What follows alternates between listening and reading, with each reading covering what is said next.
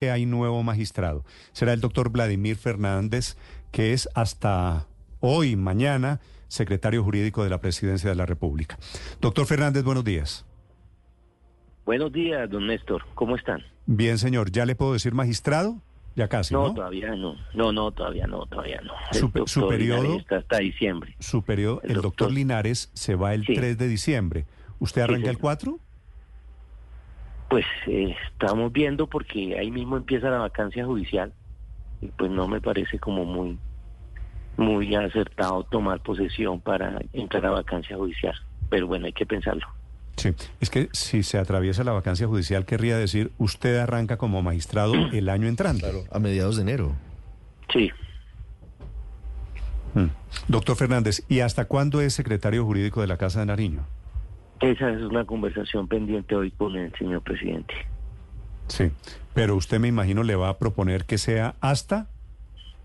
No, no, no. eh, necesito mirar lo que esté como pendiente, como la agenda de, de la oficina y de acuerdo a eso es.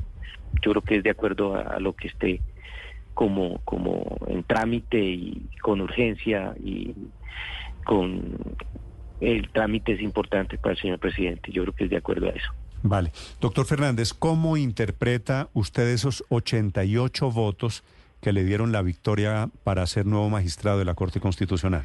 ¿Quiénes votaron por usted? ¿Cuál es el mensaje que usted lee aquí? Eh, pues don Néstor, mire que cuando dan el resultado y me piden que me exprese ante la plenaria, yo lo dije claramente, yo eh, numeré a cada uno de los partidos que nos acompañaron, eh, la diversidad política que está dentro de, ese recinto.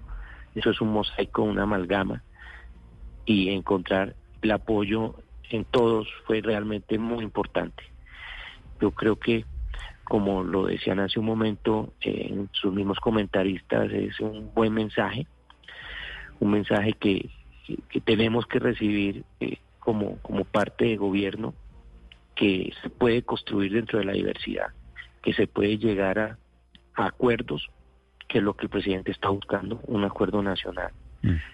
en el que discutiendo todo, poniendo todas las situaciones sobre la mesa y llegando a, a lo fundamental. Y lo fundamental para el gobierno es poderle ayudar a ese ciudadano que se ha sentido excluido. Si nosotros ponemos eso como punto de llegada, llegamos a acuerdos. Mm. Eh, Pero, solucionamos pero doctor problemas. Fernández, discúlpeme aquí una interrupción. Usted como magistrado de la Corte Constitucional, ¿por qué cree que usted o que la Corte Constitucional se va a meter en un tema tan político como el Acuerdo Nacional? No, no, yo no estoy hablando de, de- de la corte o de, de mi condición de la elección de ayer. Estoy diciendo que es un ejemplo, un ejemplo. de que Pero ¿por qué, construir. pero ¿por qué en el discurso de posesión anoche o en el discurso cuando a usted le piden que hable, usted termina hablando del Acuerdo Nacional como magistrado de la Corte Constitucional? Porque creo que debe impulsarse, porque creo que el país quiere eso, porque creo que eh, debemos eh, llegar a acuerdos y consensos, porque todos estamos hablando para el mismo lado, que es el beneficio del país. Sí, pero en ese sentido, doctor Fernández, todos debemos jalar para el mismo lado, pero el Estado de Derecho en Colombia y la Constitución marcan que lo que debe existir es una colaboración armónica entre poderes y, y el respeto Sí, por la independencia judicial y la independencia de cada una de las ramas del poder público. ¿Cuál va a ser su posición, doctor Fernández, en la Corte? Proviene, no es el primer caso, por supuesto, Sí. sale de ser secretario jurídico de la presidencia y llega a ser magistrado de la Corte Constitucional. es eh, seguir trabajando con absoluta independencia, tener claro la autonomía de las competencias, como usted lo dijo ahorita, y ese es un trabajo muy técnico, muy riguroso, es un trabajo de, de corte, de magistrado, que es independiente al trabajo diario político. Entonces, eso es la responsabilidad más grande y es cumplirle a, esa legitimidad democrática de anoche. haciendo preservar y haciendo valer la integridad y la supremacía de la constitución política, con total y absoluta independencia. ¿Usted ha podido pensar en cuáles casos tendría que declararse impedido por haber sido en su papel inmediatamente anterior a magistrado de la Corte, secretario jurídico de la presidencia? ¿Los temas más controversiales o los temas más coyunturales serían sujeto de impedimento suyo, doctor Fernández? En los que he opinado, voy a, voy a sacar la relación de los temas en los que intervine ante la Corte y asimismo lo expresaré inmediatamente, me posesione como motivo de impedimento. Sí, doctor Fernández, siempre que hay un, cambio en estas cortes, se preguntan por, por, el corte del magistrado.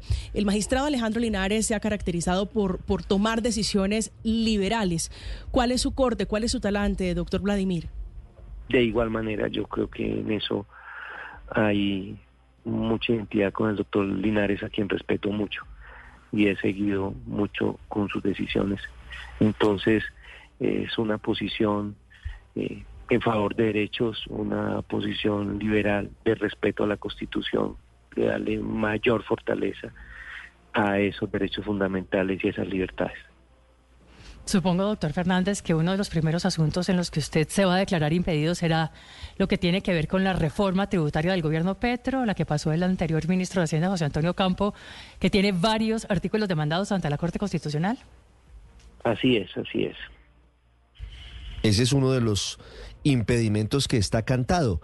Eh, pero hay otros temas importantes que tendrán que llegar definitivamente a, a la Corte y que usted también tendrá que conocer como magistrado, pero tuvo relación con ellos como secretario jurídico de la presidencia. En caso de que la reforma a la salud salga adelante, ¿usted también tendría que declararse impedido? Es que en ese no he tenido intervención o, si la he tenido, yo tengo que revisar mis actuaciones directas frente a esos temas puntuales, es lo que le decía en un comienzo, sí señor. Sí, doctor Fernández, hablemos, por ejemplo, de las minorías. Usted dice que pues, es respetuoso de la Constitución, pero ¿cuáles, por ejemplo, sus posiciones frente a la comunidad LGTBI? Por su letra, me alegra mucho saludarlo. De absoluto respeto, absoluto respeto. Hay que respetar las minorías, hay que tomar acciones afirmativas y hay que en eso tener claro que en este país cabemos todos con tranquilidad para tener lo que se ha dicho desde siempre, desde los griegos, una vida buena. Y para hacer esa vida buena cabemos todos. Mm. Doctor Fernández, una pregunta final. ¿Ya revisó usted la lista de temas que están pendientes de una decisión en la Corte Constitucional y en donde usted tendría eventualmente que pensar en declararse impedido? Aún no. Esa lista tengo que sacarla doctor Néstor, eh, tengo que revisar eh, mis actuaciones de, de, este año y meses que en que he emitido esos conceptos y que he participado ante la misma corte. Y, y, perdóneme, yo también hago aquí un reconocimiento a, a mi profesor Héctor Riveros, que lo escuché ahorita hablando del tema. Fue mi profesor en tercer año de Derecho del Seminario de Derecho Constitucional. ¿Riveros fue profesor suyo? Sí, sí, sí, a él parece más joven, pero la verdad sí fue profesor Bueno, eso, eso habla del, eso habla del ancianato que yo tengo aquí en la, en la mesa de los Exactamente, sí. Parece el primer gabinete del presidente. Pero en ese sentido. No sabía que eh, Riveros era contemporáneo del canciller, hola, a propósito. se llevan un par de meses. Pero el doctor Rivero fue mi profesor de seminario constitucional y ahí aprendí y mi examen fue semestral, lo recuerdo perfectamente, cómo se hace una sentencia de constitucionalidad. Vea usted. Mm.